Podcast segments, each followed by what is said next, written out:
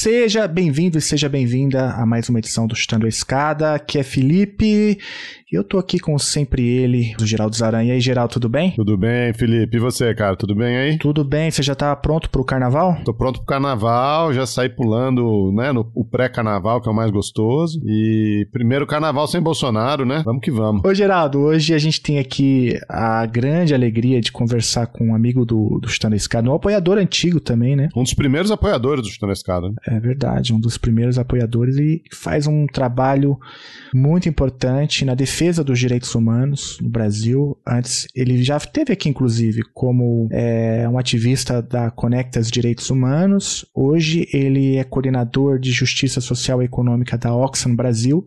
Eu estou falando, claro, dele, do Jefferson Nascimento, que é advogado, é ativista, é doutor em Direito Internacional lá pela USP e tem feito um trabalho bem importante na Oxfam. Uma das arrobas mais interessantes do Twitter, amigo da Anitta, e por aí vai, né? é, é verdade. O Jeff, ele. É um, eu acho que ele acho que pode chamá-lo de divulgador científico, ou, ou, sei lá, ativista também.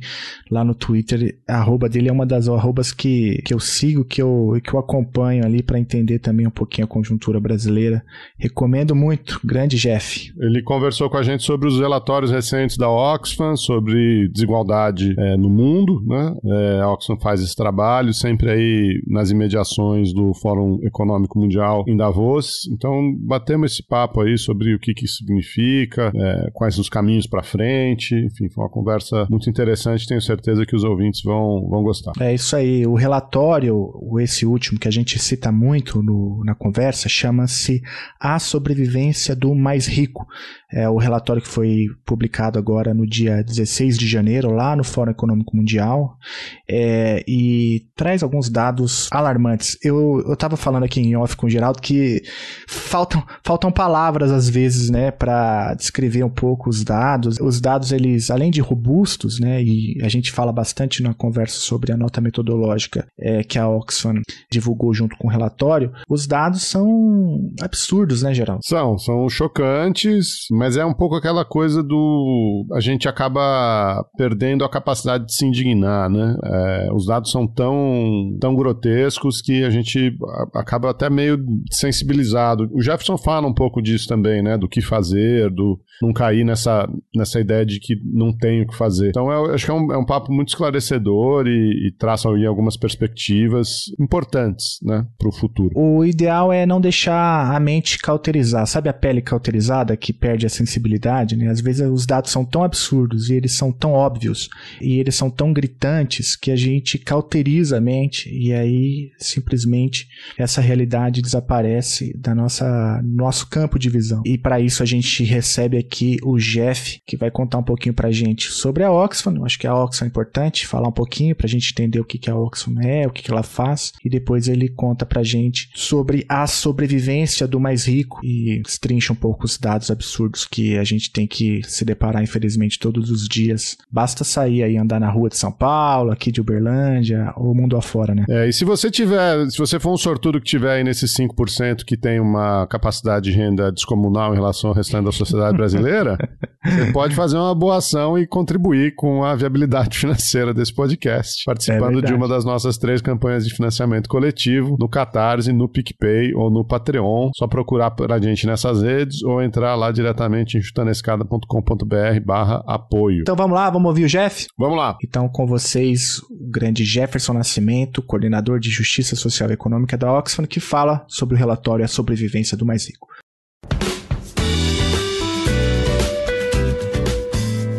A escada é uma construção que serve para fazer um deslocamento vertical. Nem sempre é assim, mas tem um jeito de facilitar tudo isso. elevador? Não.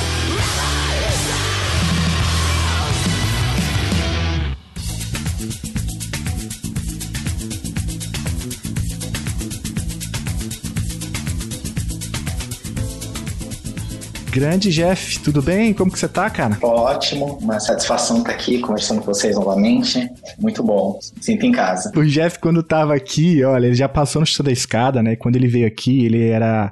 Ele tava na Conectas, né? Já fazer um trabalho muito bom lá. E, e agora você tá na Oxfam Brasil, Jefferson? Como que você tá? O que, que você tá fazendo na Oxfam? Bom, eu tô na Oxfam Brasil, é, eu coordeno a área de Justiça Social e Econômica, né? Que é uma das áreas aí da organização que tem como foco principal é, todo o debate a respeito do combate às desigualdades no Brasil e no mundo. É, a Oxfam faz um trabalho bem bom, é um trabalho bem bonito. Eu mesmo uso os relatórios da Oxfam em algumas aulas que eu dou, dou aula de Economia Política Internacional, para quem não sabe, eu acho que os relatórios da Oxfam são muito ricos para entender diversas dinâmicas das relações econômicas internacionais. Mas, o, o Jeff, é, para quem nunca ouviu falar da Oxfam, assim, chegou aqui, olha, não conheço a Oxfam, não tenho uma vaga noção do que é a Oxfam, né? É, você podia falar para gente um pouquinho o que, que a Oxfam faz, é, como que ela funciona? É, há, uma, há uma filial aqui no Brasil, mas onde fica a sede? Conta para gente um pouquinho sobre a Oxfam para a gente poder entender um pouco o trabalho é, que vocês fazem? A Oxfam é uma organização, enfim, a gente pode chamar de uma organização não governamental internacional, né? Uma organização que ela foi fundada no Reino Unido, né, a, a sigla Oxfam, ela é um, uma junção do Comitê de Oxford contra a Fome, ah, e ela foi fundada então no Reino Unido um pouco com esse propósito, principalmente de combate à fome, né, principalmente fora do Reino Unido. É, isso já, enfim, mais de sete décadas, né, então uh, é uma organização que está presente acho que na última contagem, uh, acho que era mais de 65 países. A gente teve um, um como tudo, né, uma pequena, uma, algumas mudanças aí no contexto da pandemia.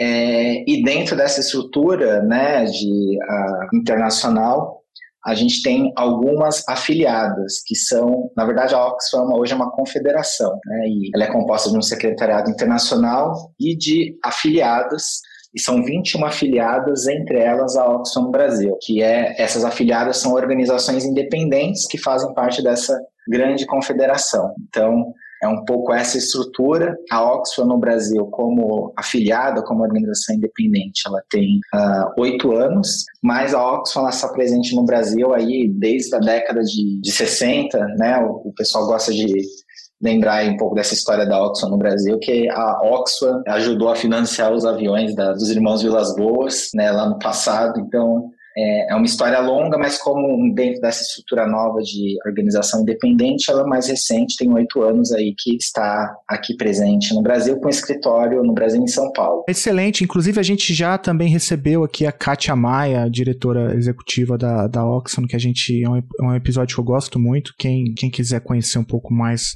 também o trabalho da Oxfam, eu recomendo muito que escutem o um episódio da Katia Maia. A gente vai deixar o link aí na descrição do episódio. Mas, Jeff, a, a Oxfam, ela tem. Ela produz alguns relatórios, né? É, se eu não me engano, é, tem um relatório que é um relatório mundial, que é esse que foi publicado agora, né, no início de, do ano, é, na, na, no Fórum Econômico Mundial. É, e há um relatório que é produzido aí com recorte do, do Brasil, não é um recorte mais voltado para o Brasil. É, esses relatórios, é, eles são publicados anualmente, como que funciona? E, e antes a gente entrar no último relatório, eu acho que vale a pena falar um pouco, se você é, puder, um, um, pouco como que é essa metodologia, de onde, como que se constrói, como que vocês organizam isso. É um ano Brasil, um ano mundo, e falar um pouco dessa estrutura para a gente poder conhecer é, os dados, né? Não, perfeito.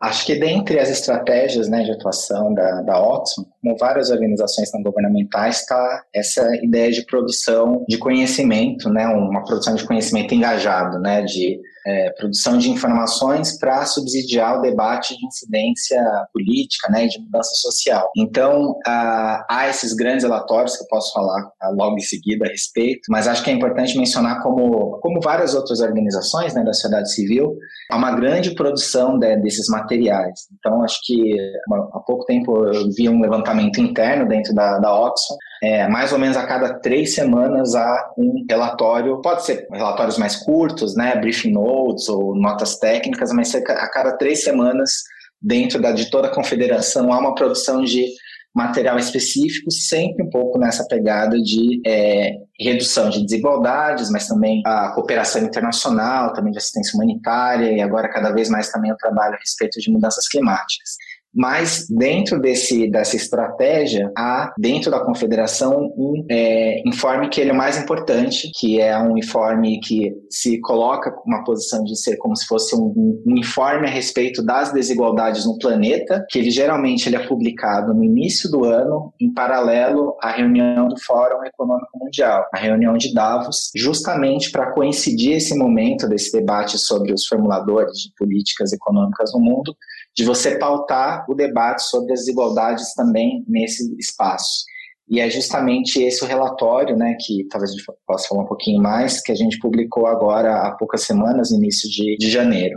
E a, algumas afiliadas, algum, alguns escritórios locais fazem como uma versão é, local dessa é, um, esse levantamento do estado da arte das desigualdades naquele local. E no caso aqui da Oxfam Brasil, a gente produz um relatório chamado Um Retrato das Desigualdades, que também é produzido mais ou menos cada vez uma, uma vez por ano, né, anualmente. Na verdade, está sendo agora a cada dois anos que tenta passar em revista os dados socioeconômicos do país e fazer um debate temático a respeito de, da situação de desigualdades, né? como as, pensando nas desigualdades no plural, não só as desigualdades social e econômica, mas desigualdade política, de gênero e raça. Então, esses são os principais produtos, mas é claro que a gente tem, como eu mencionei, é, diversos outros recortes né, que têm se agregado né, esse olhar sobre as desigualdades. Aí eu destaco principalmente o debate a respeito de mudanças climáticas, que tem cada vez mais ganhando espaço, né, não só na Oxfam, como em todo o terceiro setor no planeta. É muito bom. Os relatórios,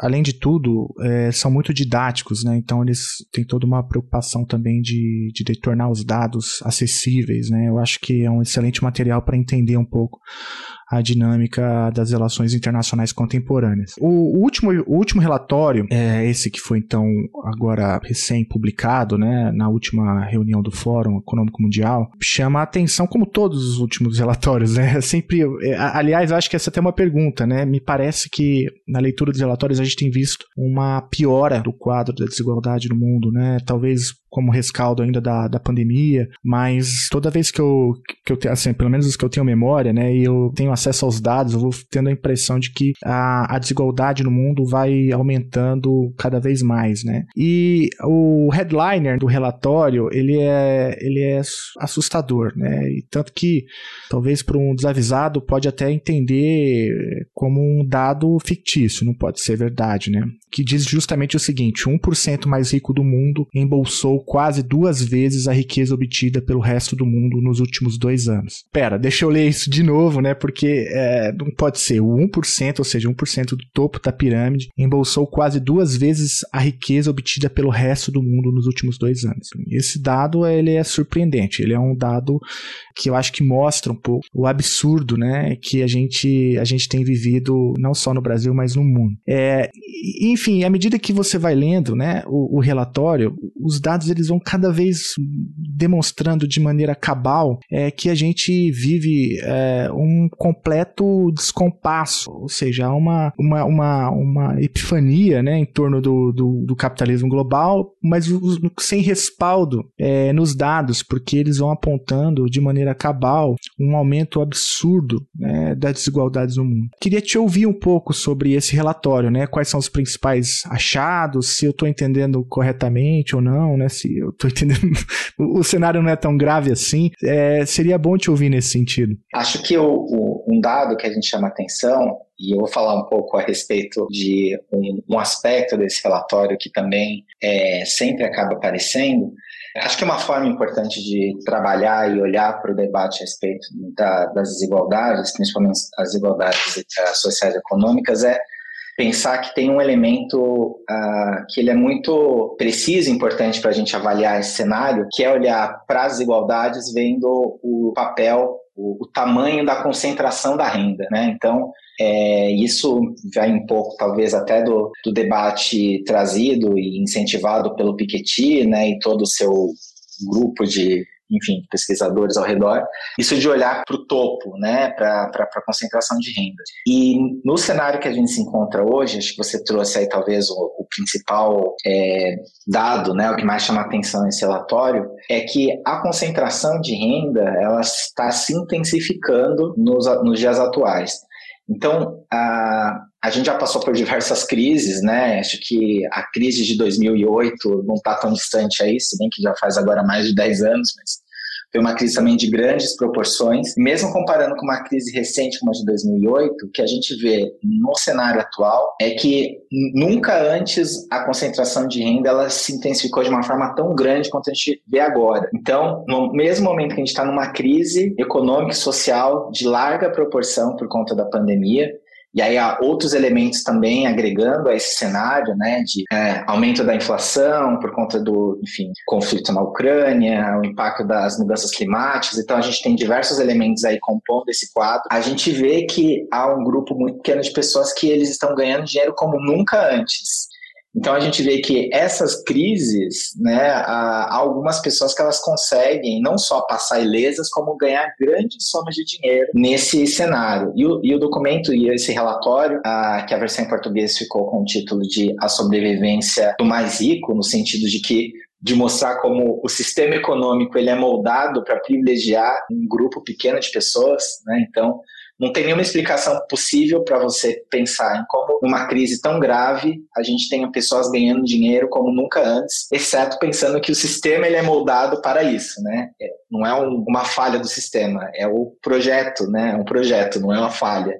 Então, de destacar o fato de que esse cenário, tem algumas causas que esse documento traz, de como os pacotes de incentivo econômico que foram ah, estabelecidos durante a pandemia, de uma forma legítima, a importância de garantir emprego, de garantir a sobrevivência das pessoas durante a pandemia, como a, o, o, próprio sistema se incumbiu de fazer com que a, é, parte considerável desses recursos fossem valorizar os mercados de capitais e, por sua vez, ser direcionadas para essas pessoas que já têm grande poder econômico e também poder político. Então, o sistema meio que ele se a, realinha justamente para que um grupo pequeno tire grande proveito dessa situação.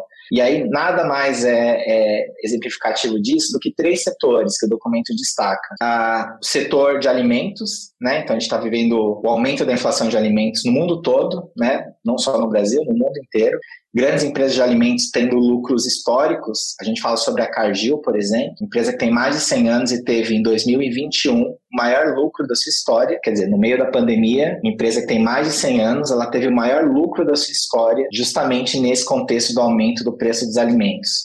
Ah, o setor de energia também, ah, o, o, enfim, por diversos fatores, né, da questão da valorização também da, dos mercados de capitais, empresas de energia também tendo lucros uh, extraordinários e tendo grandes incentivos econômicos aí. E também o setor farmacêutico, que esse é meio uh, autoexplicativo, como esses setores também se uh, aproveitaram um pouco desse cenário. E aí, ao mesmo tempo, e aí para passar também uh, para a gente para a próxima, uh, para o diálogo, o outro lado disso, né, a, o grande acúmulo de capital, o grande acúmulo de riqueza, por meio desses mecanismos que permitiram que essas pessoas tivessem essa acumulação, ele tem um ponto, uma fragilidade, que é justamente o sistema tributário. O sistema tributário seria uma forma de você fazer essa compensação. Você está tendo grandes lucros sendo acumulados por algum grupo de pessoas, então você, o sistema tributário é uma maneira, inclusive, de fazer com que, olha só, você vai ter que pagar uma parcela maior dessa renda que você está acumulando como uma compensação por esses, enfim, por essa soma enorme de dinheiro que você tem acumulado. E isso não tem acontecido, né? A gente tem visto nas últimas décadas a, a, diminuição da taxação de renda ao redor do planeta, não só no caso do Brasil, né? Então, esse poder econômico conjugado com o poder político tem feito com que o sistema econômico também tenha liberado a carga né, tributária em cima dessas pessoas que têm uma renda, renda muito alta. Isso é mais uma curiosidade mesmo. É, o Felipe mencionou isso no comecinho, sobre a metodologia de coleta de dados, né? Esses relatórios, não sei se você tem esse, essa precisão, vocês trabalham com os dados do IBGE, vocês trabalham com, no Brasil em particular, né? Vocês têm coleta própria? Como é que é que vocês fazem essa, esse levantamento? Os relatórios globais, esse, por exemplo, esse que eu estava mencionando, os dados a respeito de fluxo de uh, riqueza, de patrimônio, eles são baseados principalmente em quem tem as informações, enfim, mais atualizadas a respeito, que é a revista Forbes, né, que faz um levantamento a respeito dos bilionários, e é o Credit Suisse, o banco, né, a, que também tem dados aí sobre variação de patrimônio e todos os dados a respeito de números, a respeito de diminuição redução de renda, é, redução ou diminuição da pobreza, são dados também públicos que são produzidos pelo PNUD, é, por outras agências da ONU, pela FAO né, e pelo Banco Mundial. Então, além do, do relatório, se vocês derem uma olhada depois, não sei se vocês colocar o link do, do relatório, a gente publica também uma nota metodológica de onde vêm os números, né? Esses números estão aqui, mas de onde vocês tiraram os números? Isso tem sido cada vez mais demandado, acho que de uma forma super legítima, né? Então, quando você está falando em número, é importante falar como, de onde a gente tirou, fez essa conta. Né? Com relação especificamente ao caso do Brasil, os nossos relatórios a gente baseia as informações principalmente nos dados do IBGE, né? Na PNAD contínua. Então, o relatório ele sempre tem, enfim, o relatório que a gente publicou em 2021, os dados eram da PNAD de 2020, né, que é o dado mais atualizado que tem naquele momento. Então, a, uma parte da elaboração desses relatórios, acho que isso também até como uma curiosidade, no caso do Brasil especificamente, esse relatório ele é sempre construído a muitas mãos.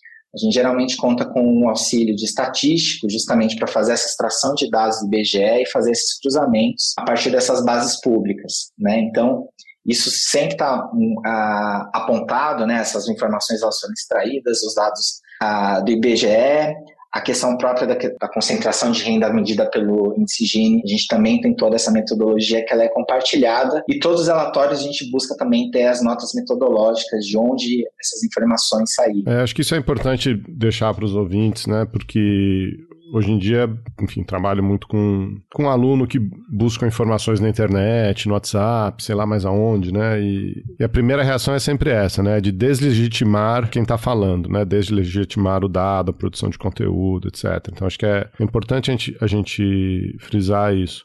Agora, você mencionou aí essas tendências, né? O Felipe também é, levantou essa bola, quer dizer, aprofundamento da desigualdade, taxas crescentes de lucro em setores específicos da economia, né? Você mencionou farmacêutico, produção de alimentos e o, a diminuição da taxação, né? É, dessa, dessa renda em excesso. É, enfim, são tendências que a gente, infelizmente, tem acompanhado mundialmente. Eu queria perguntar quanto à atuação da Oxfam, né? Porque vocês mapeiam isso já há bastante tempo. Você mencionou que essa é uma das características, vamos dizer assim, das ONGs atuais, né? Produção de conteúdo. Você também mencionou que vocês publicam esse conteúdo estrategicamente perto do Fórum Econômico Mundial de Davos para gerar divulgação, awareness, né, desse, desse tema. Vocês fazem esse corpo a corpo nas empresas, nos governos? É, o que, que mais que a Oxfam? Quais são assim, as outras áreas de atuação? Acho que é importante até essa pergunta, Geraldo, porque é uh, um pouco a gente tem que dosar a, a, a, nossa mensagem nos relatórios, porque é muito fácil também você ler um relatório como esse, A Sobrevivência do Mais Rico, os relatórios anteriores, e não ficar com aquela impressão, sabe? Enfim, não tem o que fazer, né? É uma coisa muito grande, sabe? Não tem como vou, como eu vou brigar com, né, com essas grandes estruturas, né? É, é muito difícil você também não é, fugir de naturalizar essa situação. Porque tem esse também, esse argumento cínico, né? De falar, olha só, não tem que falar sobre desigualdade, porque a desigualdade sempre vai existir, tem que trabalhar para combater a pobreza, né? Acho que a foco tem que ser combater a pobreza, porque a desigualdade sempre vai ter, sempre vai ter, então não é aí o, o, o problema. E o que a gente fala, acho que essa talvez seja a principal mensagem, se tem uma bandeira que né, a Oxfam levanta, é justamente que não é só a pobreza, claro que é importante, mas é, é a desigualdade que é o tema. E a desigualdade é algo, é, ela é politicamente determinada.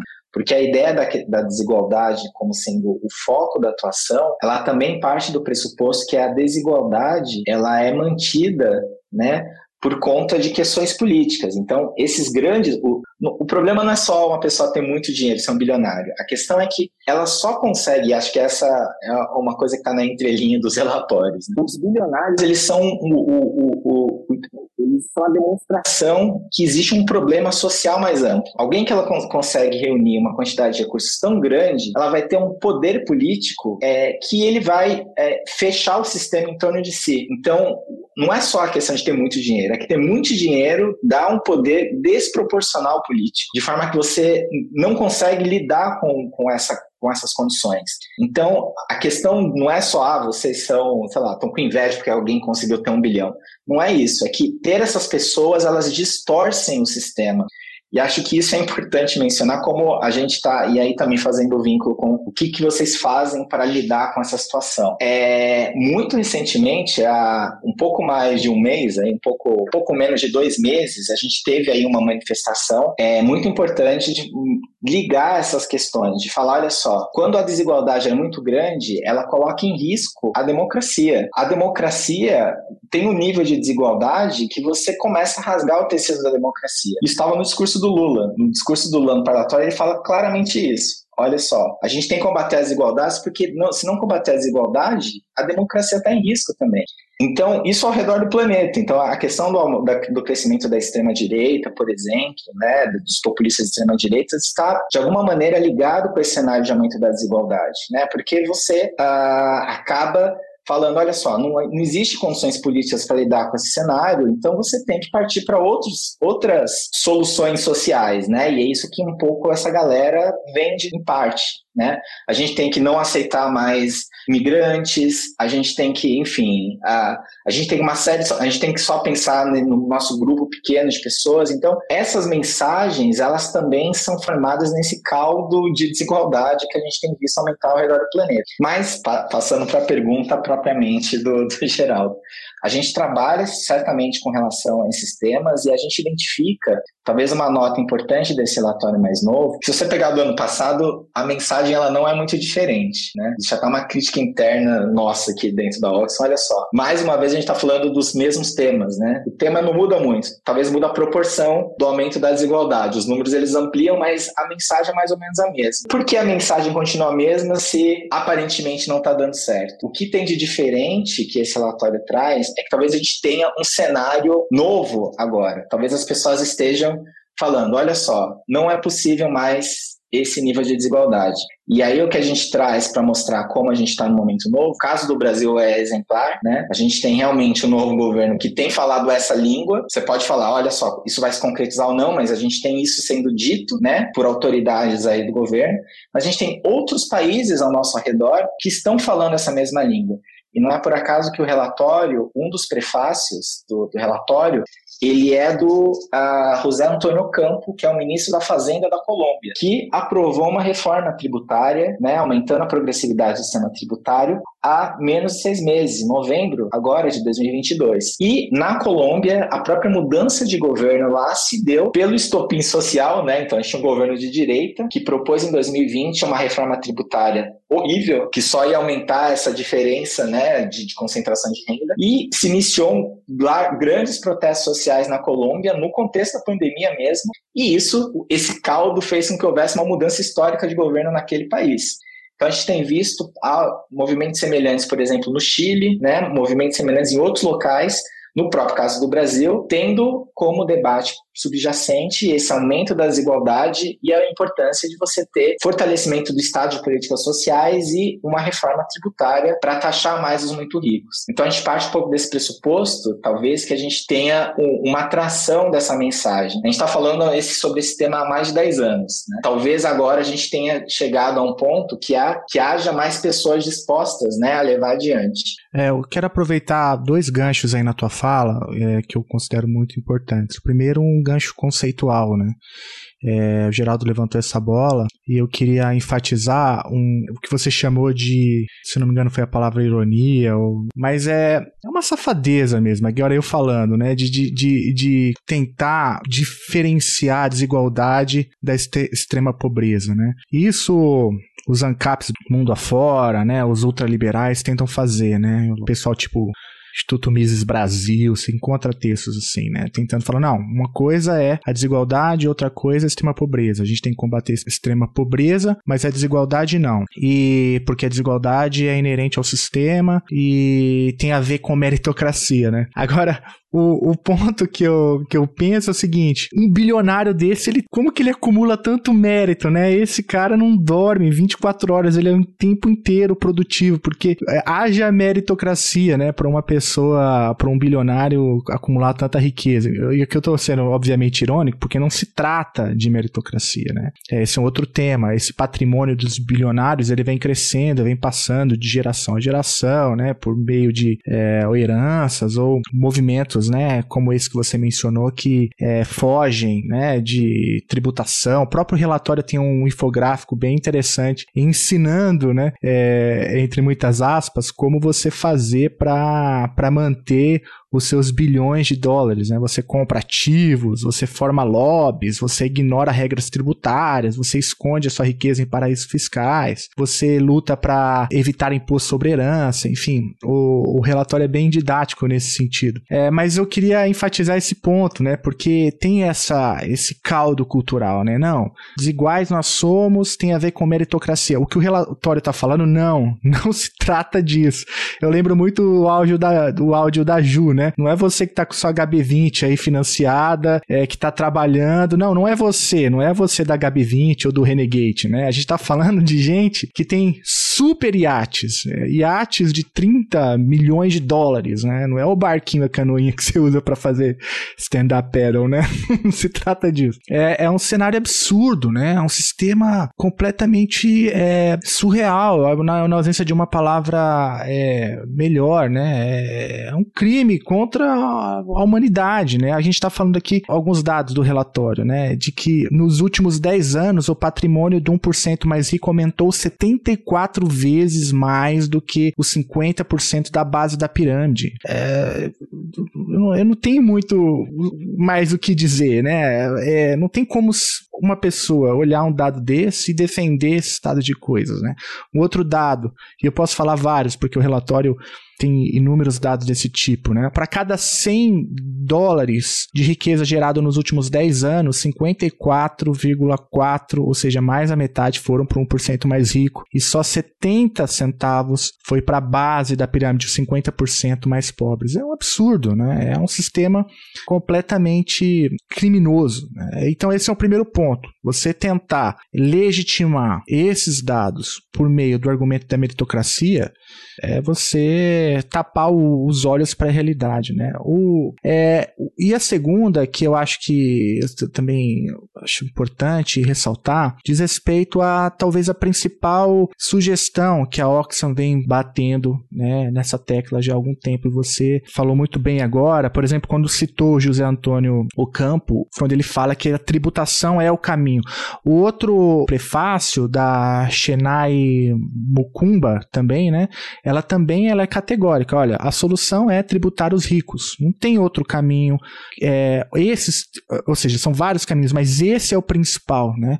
Tributar os ricos. E aí, quando a gente traz isso para a conjuntura brasileira, é, me parece que há um alinhamento aí, né, de entendimentos, porque essa é uma agenda é, que ganha corpo no Brasil, né? É, e eu queria te ouvir um pouco falar sobre isso, assim, se a Oxfam Brasil tem uma leitura sobre o sistema tributário brasileiro e se vocês têm é, alguma agenda nesse sentido, né? Alguma proposta ou estão trabalhando no sentido de é, contribuir para uma, uma reforma tributária no Brasil? Não, ótimo. Só um, um pequeno ponto sobre isso que, que você menciona, Felipe. Acho que é aí tentando ver o copo meio cheio, né? Acho que um pouco nosso papel é falar, olha só, é possível a mudança e talvez a gente esteja no momento favorável para essas mudanças. Mesmo o discurso a respeito da meritocracia, né? O discurso aí dos é, apoiadores dos bilionários, né, que sempre surge nas redes sociais fala alguma coisa, ah, não, mas enfim, vocês têm inveja do Elon Musk e tudo mais, essas coisas que aparecem por aí. É, até nesse tema a gente talvez esteja numa conjuntura favorável, né? Porque o, enfim, o, o principal bilionário brasileiro, né? É, que talvez de um ano para cá a gente consiga ver, né? Aquela imagem, né? Imaculada do nossa, o empreendedor, a pessoa que ela conseguiu prosperar onde todos deram errado, mesmo com todas as condições adversas do Brasil, ele conseguiu, enfim, né? Ser dono da maior cervejaria do mundo e tudo mais. A gente começa a ver agora, por conta da, da, do caso das lojas americanas, né, os vários asteriscos, né, os vários esqueletos no armário que há por trás dessa, desse cenário, né, de como, por exemplo, só pegar um pouco as casas americanas, que é uma empresa que ela é com ações em bolsa, não só ações em bolsa, ações no novo mercado, que é o mais alto padrão de governança, né, a gente vê uma situação como essa de dívidas de mais de 40 bilhões, né, e outras empresas agora começam a ter revelações, por exemplo, questões em relação à Zambev, as lojas Marisa. Então, a gente começa a ver como as coisas, né, elas têm diversos elementos que elas passam despercebidas, né? Então, esse poder econômico que permite esse tipo de, de, de situação, acho que cada vez mais vai vir à tona e talvez eles falem, olha só, realmente a gente precisa mudar um pouco essas regras. É, e aí, especificamente com relação à reforma tributária, só um outro dado do relatório também interessante, falando a respeito desse cenário que é um cenário global, a gente tem uma informação lá que a, cada vez mais a renda e o patrimônio, eles são menos taxados no planeta, né? Então tem um dado lá que fala o seguinte: de cada um dólar de receita tributária no mundo, apenas quatro centavos de dólar vem de imposto sobre patrimônio. Quer dizer, de cada um dólar, só quatro centavos é imposto sobre patrimônio. E metade dos bilionários do mundo vivem em países sem imposto sobre herança. Quer dizer, né? Tem essas uh, brechas aí possíveis, e aí sem contar os paraísos fiscais, sem contar os regimes facilitados né, de tributação de, de renda, né, e aí trazendo para o caso do Brasil especificamente. Essa é uma agenda importante né, do nosso debate aqui de como tratar as desigualdades no Brasil, a necessidade de uma reforma tributária é, justa né, e que aumente a progressividade do sistema. Né. O Brasil é um caso exemplar de sistema regressivo, mais de metade da carga tributária ela vem de imposto sobre consumo, que é um, um imposto de pior qualidade com relação à desigualdade, né? Que quanto mais pobre você é, mais você paga. E a gente está patinando nesse debate aí há algumas décadas né? A gente teve aí uh, algumas tentativas de avanço nos últimos três anos, mas também não foram muito para frente. Inclusive porque o próprio governo federal à época não estava muito engajado nesse debate. Aí não tem como andar mesmo, né? Se já é difícil, ainda mais se, se é um governo federal engajado. E agora, uh, nesse novo governo, esse é um tema recorrente. Não tem semana que nem uma autoridade do governo federal não fale a respeito do tema. O grande debate é, enfim, né? O que o que vai ter dentro dessa dessa reforma tributária. Em princípio, tem se falado muito da reforma do imposto sobre consumo, a questão da simplificação, do ICMS, criação de um IVA, outros mecanismos nesse sentido, unificação de tributos né, federais, estaduais e municipais. Então, tem algumas propostas, principalmente duas propostas no Congresso, que tem meio que mobilizado principalmente aí a agenda. E aí, falando que essa parte da, da, da reforma tributária ficaria para o primeiro semestre, e num segundo momento se falaria da reforma de imposto de renda, né, que é a reforma que mexe, enfim, a gente primeiro falaria dos 96 centavos centavos de dólar e depois falaria dos 4 centavos de dólar, né? Então, claro que é importante que a gente avance nas duas agendas, né? Mas também preocupa se esse debate a respeito da, da reforma do imposto de renda, por exemplo, não vai ficar um pouco naquela lógica do ó, vamos ir e na volta a gente compra, né? E aí a volta nunca acontece, a gente só fica na ida e não vai ser fácil, então vamos ficar só na ida mesmo e a gente ver o que faz em outro momento. Então, por parte da sociedade civil e por parte da Oxfam Brasil, há um pouco essa importância de ressaltar que o olhar da reforma tributária tem que ser redução de desigualdade. Isso tem que ser a diretriz, inclusive porque essa é a diretriz do discurso da presidência. Então, se a reforma tributária não está alinhada com essa ideia de que a democracia ela depende da redução de desigualdade, vai uma reforma pela metade. Então é essa um pouco a nossa agenda. Dados aqui são vários, né? Eu recomendo que o ouvinte é, leia o relatório na íntegra. E assim, como eu disse, né? Eu, eu, eu, poderia citar vários aqui e ficar o tempo inteiro lendo.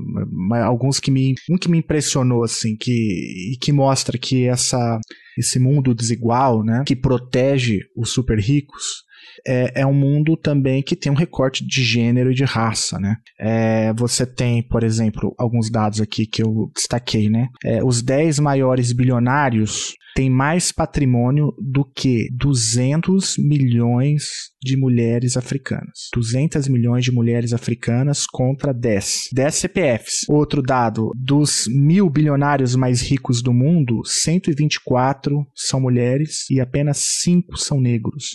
E aí vai, né, Jeff? Tem esse recorte muito claro, né? É, de, de gênero, de raça, tem um recorte também geográfico, né? É muito claro que o, os dados vão mencionando, de modo que é, esses números mostram um cenário, é, como eu estava dizendo desde o início, né, de, de extrema desigualdade nas relações internacionais. Né? Há um norte global claramente definido, né?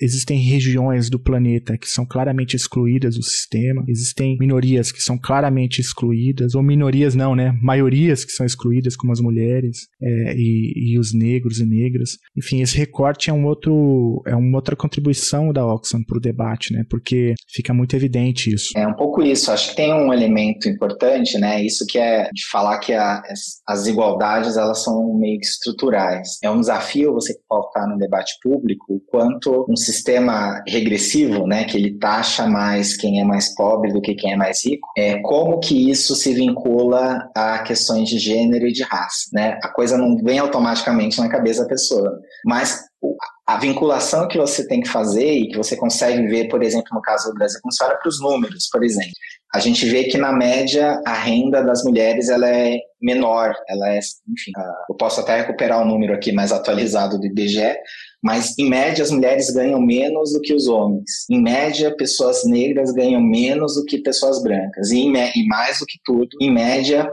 é, mulheres negras ganham menos do que todos eles juntos, quando você cruza as duas informações. Por que acontece isso? Né? Você acontece porque a, o acesso ao mercado de trabalho é diferenciado, as mulheres negras estão impostos mais, a percentual de, da população de mulheres negras que estão em postos de trabalhos informais é maior proporcionalmente do que a média e esses postos de trabalho eles são é, têm renda menor. Eles, há uma grande proporção das mulheres negras que estão em trabalho de cuidado, que é um trabalho que ele é não remunerado. Um dos relatórios que a gente publicou é, em paralelo à reunião de Davos em 2020 focava especificamente nesse debate, né? Um pouco debate que tem crescido aí a respeito da economia do cuidado, né? Da ideia de que é, há uma ampla parcela da população do mundo que está engajada no trabalho de cuidado. Esse relatório é anterior à pandemia, né? A pandemia só piorou essa situação.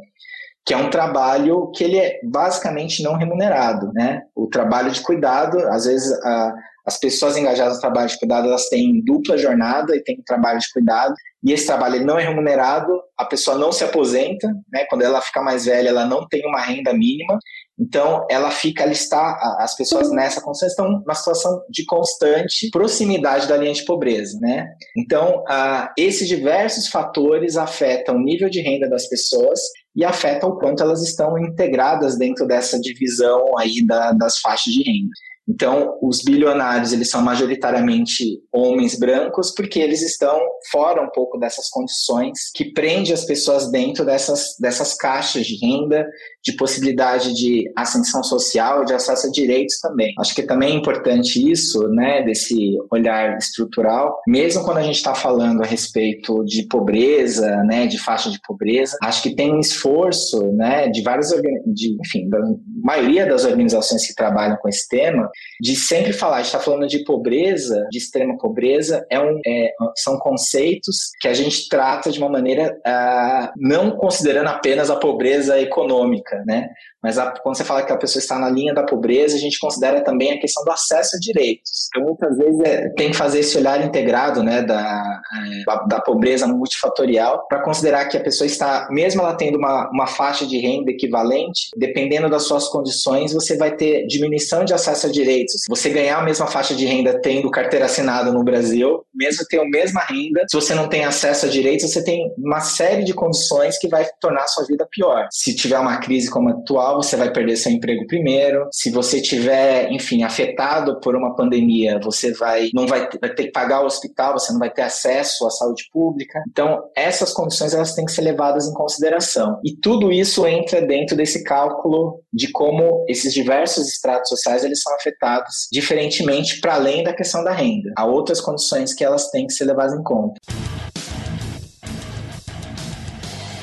O Chutando a Escada conta com apoio financeiro dos seus ouvintes. Para saber mais, acesse chutandoaescada.com.br barra apoio.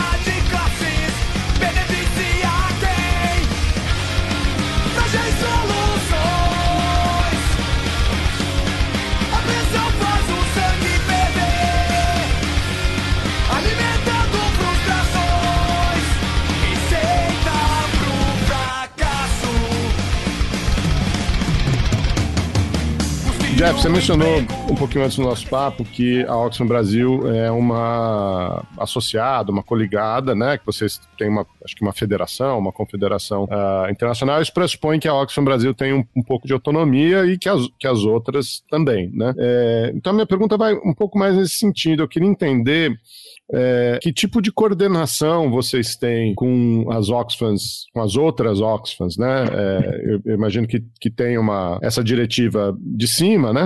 É, mas entender um pouco como funciona a coordenação entre vocês é, e também ainda nessa seara internacional, como você mencionou, o, a atuação é, junto a Davos, se tem algum governo que apoia, né? Se tem, se vocês têm reação, porque a gente conhece a reação aqui do governo brasileiro, mas tem, tem parcerias com o governo, tem governos também por trás dessa agenda de reforma internacional de taxação, de, de, de enfim, extinguir paraísos fiscais. Como, como funciona isso no nível internacional? Com relação à primeira pergunta, termo assim, a Oxfam Brasil é uma afiliada, são 21 afiliadas que são ligadas à confederação, e a confederação em si ela está em cerca de 60 países, então vai para mais ou menos em, em, cerca de 40 desses países são escritórios dessa confederação é, internacional que tem um secretariado que hoje ele é ah, baseado em Nairobi e, e, aí existem essas afiliadas que são organizações independentes e acho que aí tem um elemento até interessante de relações internacionais que é, é como se o debate a respeito né, da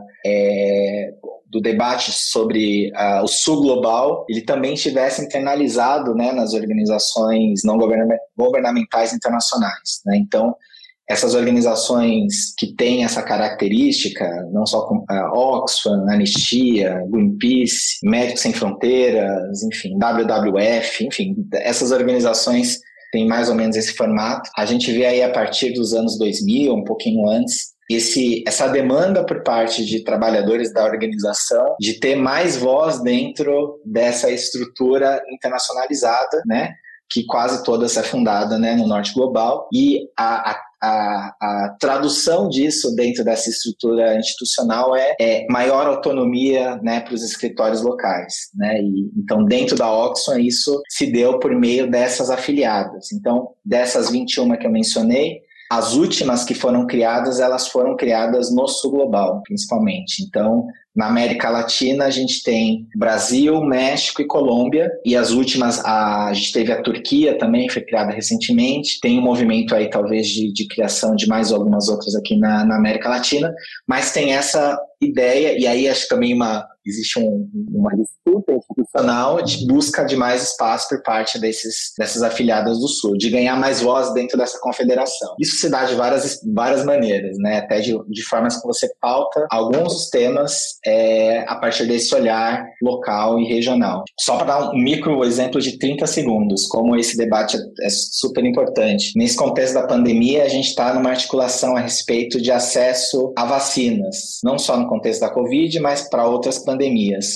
E dentro dessa articulação na confederação, existe todo um debate a respeito de quebra de patente, de pressão a respeito da, das fabricantes de vacina e tudo mais. E a, e a dinâmica desse debate, por exemplo, no, no norte é muito diferente. Na América Latina, por exemplo, a vacina prevalecente na América Latina não são as mesmas que são aplicadas né, na Europa, né? Então, claro que você tem que falar com as farmacêuticas, mas com o olhar do norte, é, as farmacêuticas chinesas, por exemplo, elas não são nem alvo do debate, né? Não tem como a gente pensar na América Latina sem colocar os tipos de vacina que chegam aqui. Então, você vê como a, a diferença, até na ênfase, como se coloca é, dentro de cada um desses temas. É, e com relação à, à, segunda parte da sua pergunta, sobre uh, se uh, qual abertura a gente tem dentro desse debate em Davos, é, eu acho que talvez uh, a gente está numa, numa, região privilegiada nesse debate. Então, eu mencionei, por exemplo, que o prefácio foi escrito pelo ministro da Fazenda, né, da Colômbia. A gente está no momento que a Colômbia, por exemplo, tem se colocado como um campeão, não só regional como global nesse debate a respeito de tributação. Tanto é assim que aí talvez até um dos elementos que a gente tem trabalhado nos últimos tempos, durante a, a conferência de Davos, agora no começo de janeiro, o governo da Colômbia convocou uma conferência regional para debater tributação. Então, em julho agora de 2023, a Colômbia vai sediar um encontro é, da América Latina e Caribe para falar a respeito de tributação, justamente a partir dessa perspectiva de que vários governos da região estão tratando desse tema. Então, a ideia não é só tratar, ter uma concertação regional a respeito dessa agenda, como fazer com que essa concertação regional ela extrapole a América Latina e Caribe, né? Então, é, de alguma maneira a gente vê um pouco essa abertura, né? Esse tema ele é um tema que está na agenda internacional e alguns governos manifestamente querem se colocar como campeões desse, desse tema, né? Então Aí o governo da Colômbia desponta, mas o Brasil também é, é um país que, que tem sido visto com, com muita atenção. E a gente recebe aqui da Oxa Brasil, até dos nossos colegas de outros países, muita demanda. O que está acontecendo aí, como que a gente pode ajudar, é, quem são os interlocutores. Então há, há muito interesse também sobre a situação do Brasil hoje. Não, excelente. Malandro é o cavalo marinho que se finge de peixe para não ter que puxar carroça. Não, não, não. Pera lá. Trabalha Espera, porque quem trabalha prospera e quem espera sempre alcança. Não desespera. Depois da tempestade vem sempre a bonança. Trabalha, espera e confia, pois a tua estrela ainda vai brilhar um dia. Um brinde à meritocracia. E o banquete quem serve, fala de quem ergue, de quem o sangue ferve, ferve. Caraca,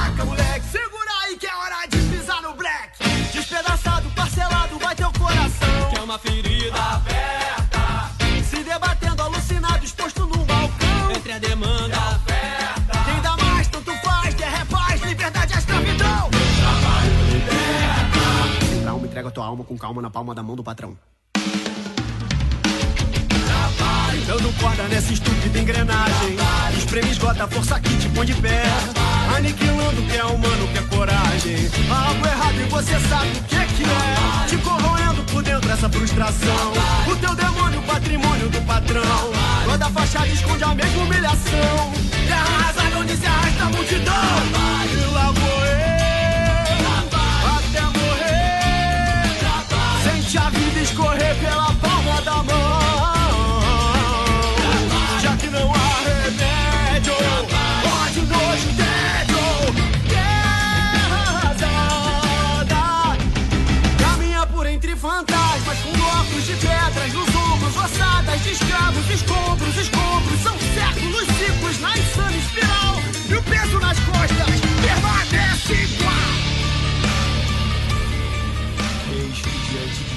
Geraldo, preparado para o quiz? Eu preparei um quiz para você, cara, baseado nos dados da Oxfam. Preparado? Vamos lá. Uma trabalhadora brasileira que ganha um salário mínimo por mês levará quantos anos para receber o mesmo salário que um super rico em um único mês? Valendo.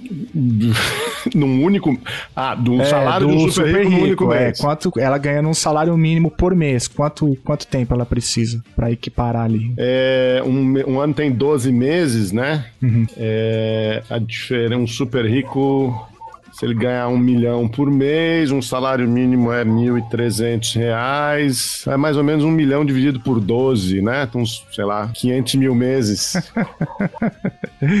Olha aqui o dado da Oxfam. Posso, posso falar o resultado aqui, ó? Vai lá. A Oxfam fez um cálculo aqui médio.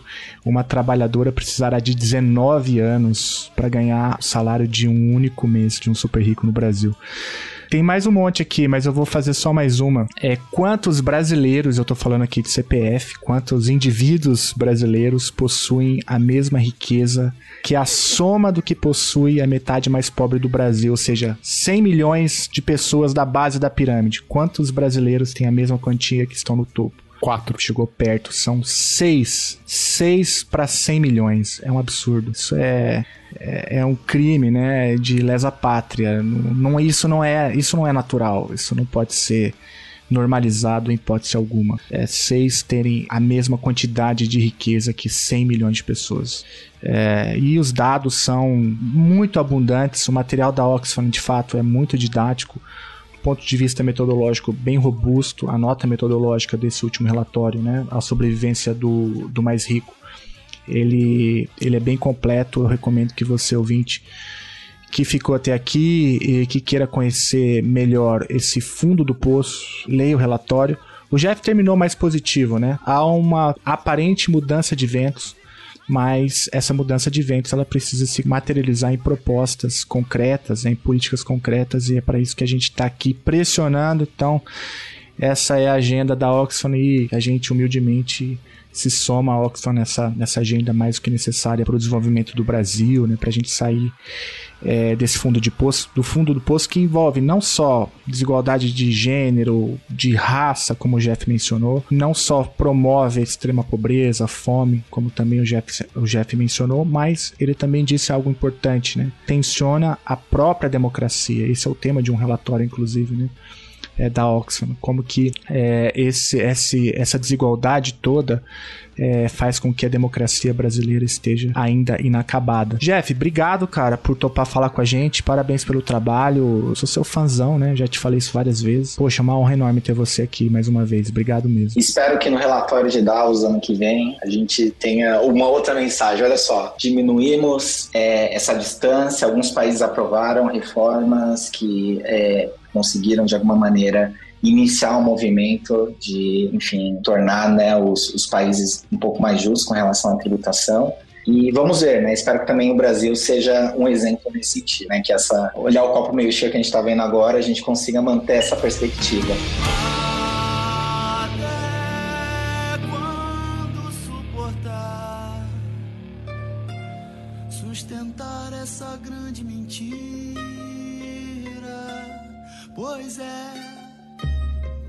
A verdade é indigesta. Quem sustenta essa festa é o suor da tua testa. Até quando suportar sustentar essa grande mentira? Pois é, de tudo que eu faço sobra pedaço e ainda sigo no compasso. Pois é, de tudo que eu faço, não me sobra pedaço e ainda sigo no compasso.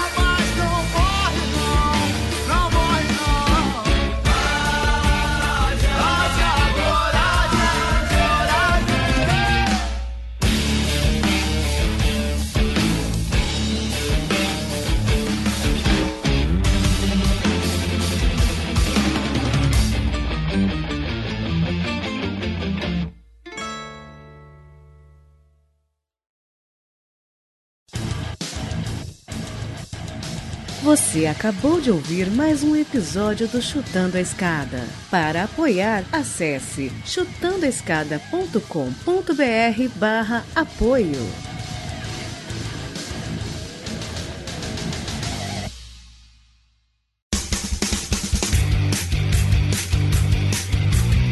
Cortes, edição de podcast.